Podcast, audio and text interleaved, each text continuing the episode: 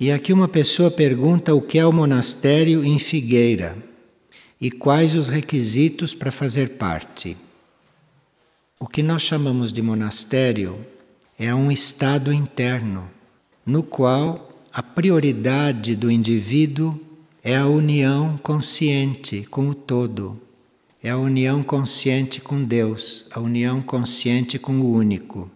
Isto que é o estado monástico. E aqueles que têm aspiração a isto, aqueles que têm como prioridade buscar este estado de união com seus pontos mais altos, isto é o requisito para nós nos encontrarmos dentro do monastério. Nós podemos nos considerar no monastério, mas se não estamos buscando isto, realmente não estamos. Na realidade, não estamos. Porque o monastério não é uma situação formal, não é um status, não é uma organização. É esse estado, é esta aspiração de ser todo unido, de não ser dividido, de ser um único ser, primeiro em si e depois com o todo. E isto é um trabalho gradual que vai acontecendo. Ninguém começa se sentindo unido com o todo. Nós começamos ligando as nossas partes desunidas. E depois isto vai se instalando, isto vai crescendo, então a consciência monástica vai se ampliando. Bem, aqui tem o depoimento de uma pessoa. Há alguns meses atrás, eu perguntei se minha filha, que era portadora de HIV positivo, poderia vir à Figueira. Me foi dito que sim, e ela veio aqui duas vezes. O médico prescreveu medicamentos para ela, quase todos para o desenvolvimento do consciente direito, um médico daqui. Quer dizer, ignorou o HIV e tratou do consciente direito dela. Agora, para surpresa da infectologista que a tratava, o exame de carga viral feito em dezembro de 2002 deu negativo, zero de carga viral. Tenho certeza que a vinda dela aqui equacionou este resultado. Então vocês vejam que a cura está aí, o centro de cura está aí, e se não é para todos, é porque a gente não está sintonizado corretamente. Mas, como a gente disse desde o princípio, não há o que a cura interna, o que a cura espiritual não possa fazer. De forma que não percamos tempo andando em torno de coisas que não são a saúde, a elevação e não percamos tempo mais nos distraindo com os nossos males. A propósito de centro espiritual, que tem uma certa característica, que tem uma certa energia, aqui tem duas situações. Um ser que tinha vidência desenvolvida no Espiritismo deixou de tê-la depois que ingressou na energia de Figueira. Existem vários tipos de visão, não é? Existem visões internas e existe também visões superficiais, visão do corpo etérico, visão do corpo astral ou visão do corpo mental, que valem pouco não vale muito mais do que esta visão física que a gente tem aqui fora. E a visão desenvolvida no Espiritismo, em geral, é a visão astral ou a visão etérica.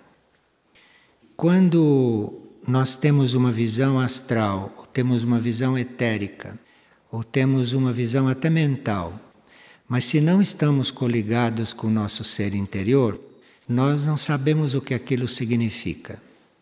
Embora pensamos que sabemos, não sabemos. Porque é o eu interno, é o eu interior que nos dá a chave para a compreensão de tudo isto. Mesmo aqui na vida externa, nós olhamos uma coisa, observamos outra, estamos em contato com outra e vamos formando o nosso juízo. Mas isto tudo pode ser falso e irreal. Se o eu interno não nos dá a chave para nós compreendermos o que estamos vendo, nós entramos nos maiores enganos. E, segundo a fé que nós temos nesse ser interior, é segundo a fé é que ele vai nos dando a clareza sobre aquilo que estamos vendo e sobre aquilo que estamos percebendo. A pessoa que tinha esta visão astral deixou de tê-la depois que ingressou na energia de Figueira, certamente porque esta forma de ver nele se transferiu para um outro plano. E ele está tendo a compreensão que pode ter das coisas da vida dele mesmo na sua nova forma de visão.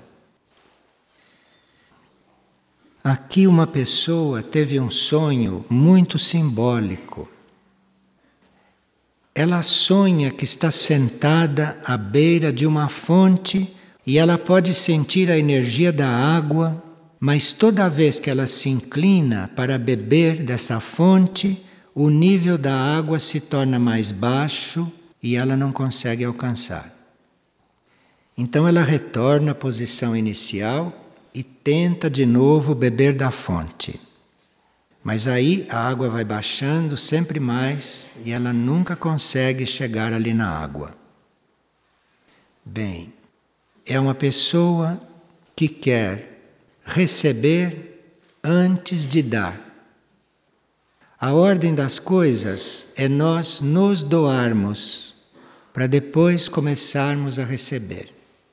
Então, se a gente quer beber a água antes de saciar a sede dos outros, está a inverter o processo. Então, quanto mais nós precisamos de ajuda, mais ajuda devemos dar. E não ficarmos buscando ajuda para nós em primeiro lugar. Então, qualquer tipo de ajuda que se precise, espiritualmente, nós nos pomos a dar. Dar esquecidos de que estamos precisando. E é aí que o equilíbrio se faz. E aqui é um caso que também não é bom porque é o outro extremo. Sonhei que amamentava uma criança e ela se engasgava de tanto leite que eu dava. Aqui é o outro extremo nós não teríamos que exagerar na nossa doação. Porque doação também engasga. Doação também dá indigestão. Tudo tem que ser medido, não é? Tudo tem que ser equilibrado. E na mesma noite, diz a mesma pessoa, sonhei que tomava um líquido e, na verdade, estava engolindo cacos de vidro. Então, o líquido é real. O líquido é aquilo que nós recebemos para o nosso alimento, para a nossa sustentação. Mas quando a mente se põe aí a julgar, a pensar, quando a mente interfere naquilo que recebemos do alto, então aquilo que era alimento, aquilo que era o líquido, aquilo que era o conteúdo espiritual, se torna caco de vidro, quer dizer, uma coisa inadequada para você tomar e digerir. O vidro é um pouco símbolo da mente. O vidro simboliza a mente. Então, é preciso que a mente não interfira com as suas ideias, com as suas forças, naquilo que nós estamos recebendo, naquilo que nos está sendo dado como alimento espiritual. O nível espiritual é um e o nível mental é outro. Então eu posso estar dando o melhor possível em nível espiritual e o indivíduo está transformando isso em caco de vidro, porque ele com a mente está interpretando de outra forma, ou ele está julgando, ou ele está interferindo, e esse é o resultado. O que vem para nós de positivo, de amoroso, de bom, é para ser recebido com simplicidade. Se a mente começa a interferir aí, muda o efeito quando aquilo chega até nós. E aqui tem uma longa carta de uma pessoa a respeito de todas as reações e de todos os efeitos que ela sente no seu corpo e que às vezes lhe traz muitas dificuldades. Mas ela participou de uma audição de fitas e essa sensação cessou. E aí entrou em um período de transformações intensas. Mas depois ela passou por uma experiência que durou cerca de duas semanas, na qual ela também passou por provas e os seus familiares estão até formando um juízo dela, não muito positivo. E parece que a pessoa se sente muito confirmada e realizada de sentir reações nos corpos, porque o que os corpos passam, as reações que nós temos, a pessoa entende isto como confirmação de que ela está tendo um processo espiritual, que ela está sendo um processo evolutivo. Na realidade, as reações devem terminar nos nossos corpos. Enquanto nós temos reações nos corpos, é porque nós não estamos entregues o suficiente e corretamente ao processo espiritual. O processo espiritual não traz incômodo nem reações nos corpos. Somos nós que não sabemos lidar com isto, não sabemos fazer contato com isto, não sabemos canalizar isto. A não ser que os corpos estejam bloqueados por alguma impureza ou por algum núcleo que não deixe passar aquela energia sutil. Então aí tem que haver um trabalho de purificação dos corpos. Mas quando é um trabalho de purificação e quando é um trabalho enviado pelo eu interno para que o corpo aprenda a canalizar uma energia sem ter incômodos, quando isto é um trabalho purificador nos nossos corpos, nós intuímos que é assim. E pela intuição compreendemos o que está acontecendo. E quando compreendemos o que está acontecendo, vamos seguindo adiante e esperando que aquele trabalho purificador vá passando. Agora, para você saber isto, precisa não estar envolvido com aquilo que está acontecendo. Porque se você se envolve com aquilo que está acontecendo com seus corpos, isto é o caminho para você compreender cada vez menos o que está se passando. Então precisa uma neutralidade diante do que acontece com os corpos, seja o que for, precisa uma impessoalidade, como se aquilo não fosse um corpo seu, e você observar aquilo e aguardar que você compreenda o que fazer com aquilo, se é que a gente tem que fazer alguma coisa. Porque nem sempre nós temos que fazer alguma coisa quando os corpos estão passando por um processo deste. Às vezes temos que fazer e temos a intuição do que fazer. Mas às vezes não temos que fazer nada, pelo contrário, temos que continuar vivendo em paralelo como se aquilo não existisse. Porque aquilo está fazendo um certo trabalho nas nossas células. Então existe uma forma de você acompanhar o que está acontecendo com os corpos, que é uma forma inteligente, que é você procurar Vê se você deve ajudar ou se você deve continuar vivendo a sua vida enquanto os corpos estão passando por aquele processo. Isto intuitivamente nós podemos perceber. Agora, para isto, precisa que a gente esteja não envolvido. Isto é, precisa que a gente não esteja em reação com aquilo que está acontecendo com os corpos. Senão nós vamos compreender cada vez menos e os corpos vão apresentar cada hora uma novidade. Porque nós temos que aprender a não estar envolvidos com isto. Nós não somos o nosso corpo. Nós não somos o nosso corpo físico, não somos o nosso corpo emocional, não somos o nosso corpo mental. Nós não somos os nossos corpos. Nós estamos nesses corpos para servir aqui, mas nós não somos estes corpos. Então, isto é a primeira coisa que a gente aprende quando começa a lidar com as energias. Primeira coisa. Então, quando nós estamos tratando um corpo nosso, quando nós estamos lidando com o corpo nosso, observando um corpo desses nossos, nós não temos que nos envolver com isto. Temos que fazer isso de uma forma destacada, que é para que o trabalho seja claro, nítido e efetivo. E as ajudas vêm, ajudas de todos os tipos, ou ajudas pelas vias normais, de todas as formas, ou ajudas internas, sobrenaturais. Mas nós teríamos que estar realmente não envolvidos. Bem, aqui tem algo para vocês pensarem. Bom dia, diz a pessoa.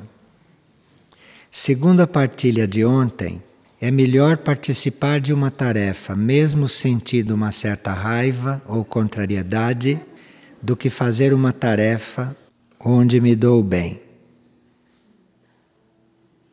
Aqui talvez a pessoa pudesse refletir sobre a palavra raiva, porque raiva é uma característica de certos animais que demonstram isto.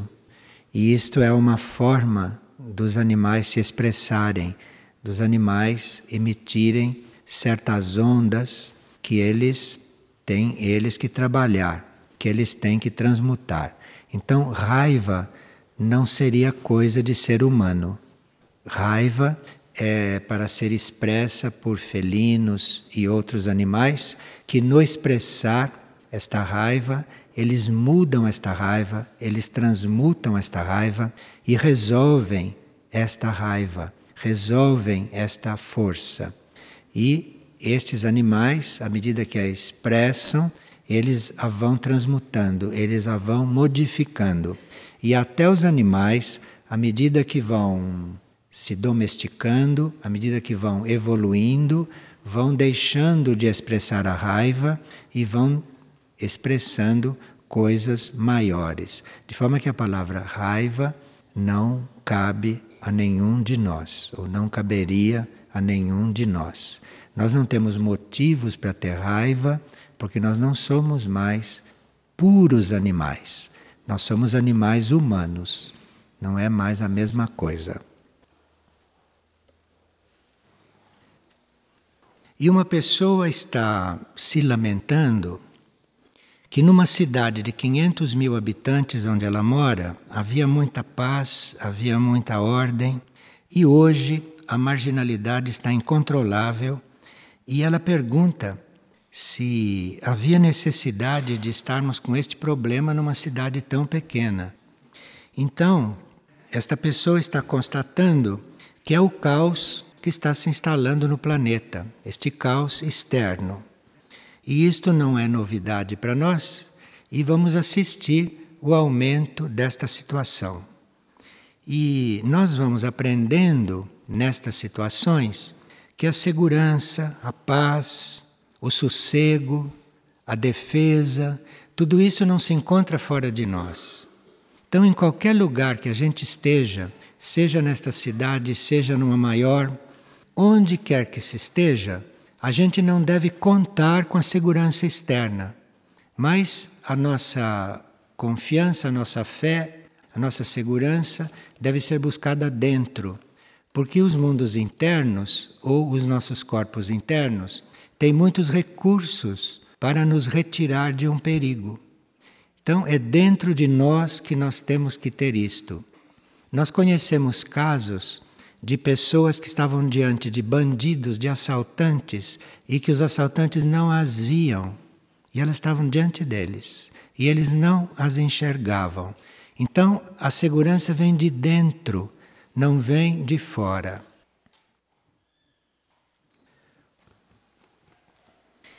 E uma pessoa está oferecendo a sua capacidade de receitar minerais em forma de pedras para as pessoas usarem porque acham que esses minerais ajudam certas pessoas. As pessoas, em sintonia com certos minerais, têm muitas coisas facilitadas. Então ela conhece isto, está citando aqui várias pedras, e ela está se oferecendo para introduzir isto aqui e pergunta se nós podemos aceitar. Aqui nós usamos os minerais nos medicamentos, homeopaticamente mas não usamos em forma de pedra, nem em forma de fetiche, nem em forma de porta-fortuna, porque senão as pessoas ficam colocando a fé nas pedras, ficam colocando a fé nos minerais e aí distorcem as coisas. Para nós receitarmos uma pedra para uma pessoa usar, nós temos que ter a visão interna. Não basta saber para que aquela pedra serve, porque nós temos que ver se a pessoa sintoniza com aquela pedra. Pode haver pedras que, teoricamente, nos ajudem muito, mas dependendo do nosso karma com o reino mineral e dependendo do nosso karma com aquela espécie mineral, aquela pedra pode ser até inócua, aquela pedra pode não produzir efeito, e nós então saímos por aí todos com aquelas coisas dependuradas inutilmente. E sempre que a gente põe a fé, sempre que a gente põe a confiança num objeto, sempre que a gente põe a confiança em algo fora de nós, nós vamos passar pela experiência de sermos desiludidos, porque a confiança, a fé, não é para nada que esteja fora de nós. Então pode ser sim que numa, num tratamento, numa consulta, se alguém tiver a capacidade de ver internamente, pode até receitar para uma pessoa carregar uma pedra um tempo. Aqui nunca aconteceu isto. Mas isto é muito raro, raríssimo, porque se não foi uma indicação interna, ninguém vai fazer isto. Porque isso é desviar a fé da pessoa do ponto no qual ela tem que se introduzir para recorrer a uma pedra. Repito, pode até ser bem sucedido, mas nós aqui preferimos a fé interna. Preferimos a fé verdadeira e não estas coisas.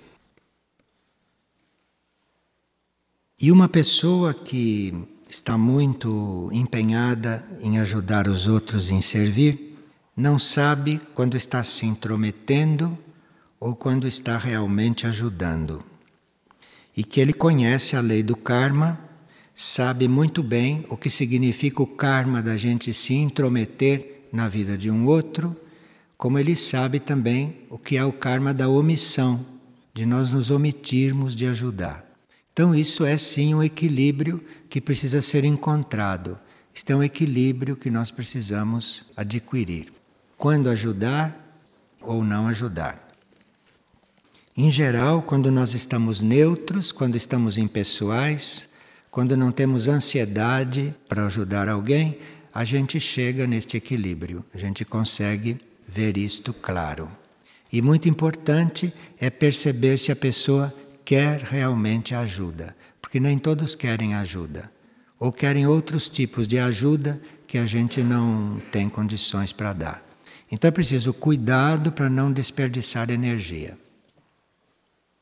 E aqui uma pessoa tem um filho e diz que antes dos 12 anos, este filho falava em coisas espirituais e ela percebeu, quando ele tinha 12 anos, que ele trazia com ele uma bagagem espiritual, que ele já era informado destas coisas numa outra vida, diz a mãe.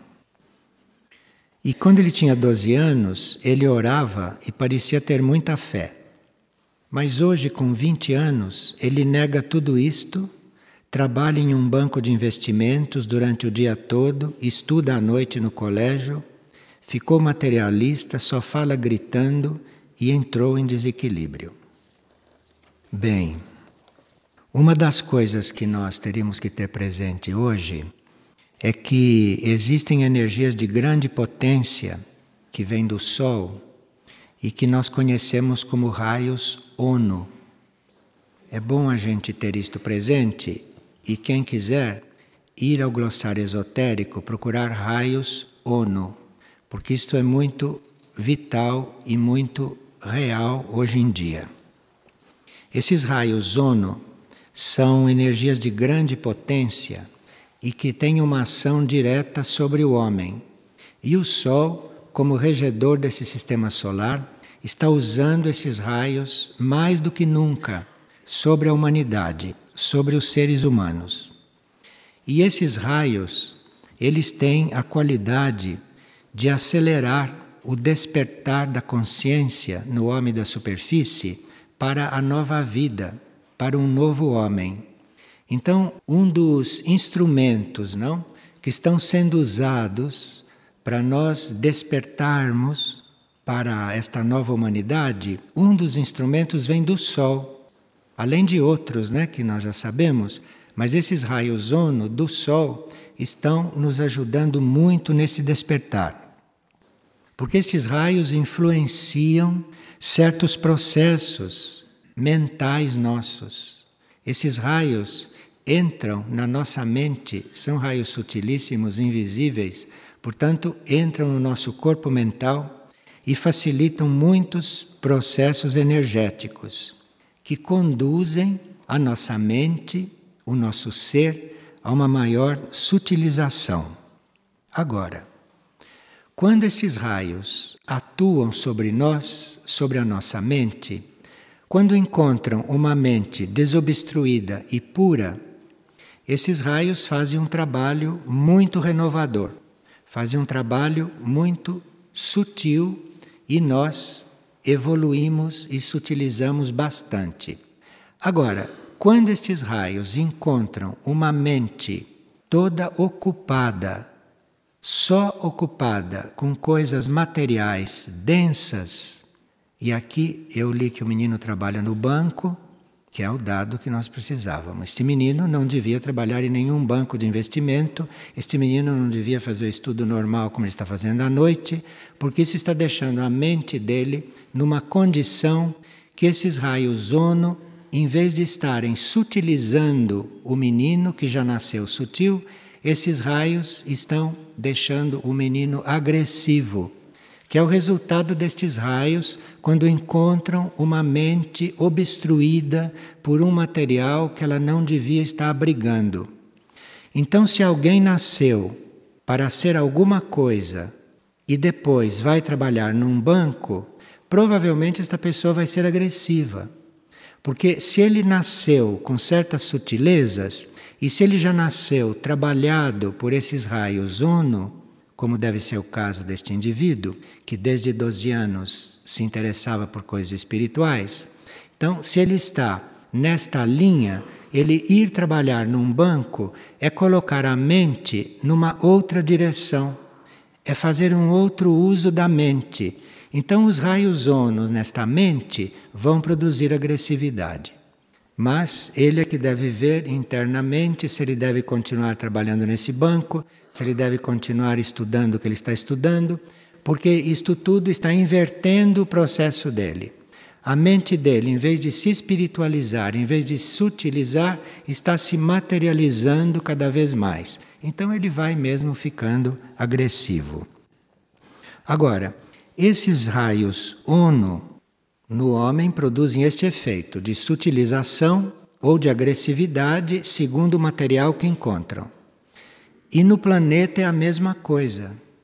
Então, se esses raios ONU que vêm do Sol chegassem no planeta e encontrassem uma outra atmosfera, ia criar o novo planeta muito mais rapidamente do que como está criando, porque está encontrando no planeta uma situação de vibração não elevada, então estes raios estão produzindo efeitos catastróficos. Estão produzindo maremotos, estão produzindo enchentes, estão produzindo tudo isto que nós estamos vendo. Nós estamos falando isto do ponto de vista do Sol, porque existem outros motivos também de outras direções para isto tudo estar acontecendo. Então, se nós tínhamos que ter uma mente sutil e locupletamos a nossa mente com coisas densas, os raios ONU sobre nós vão produzir um efeito diferente.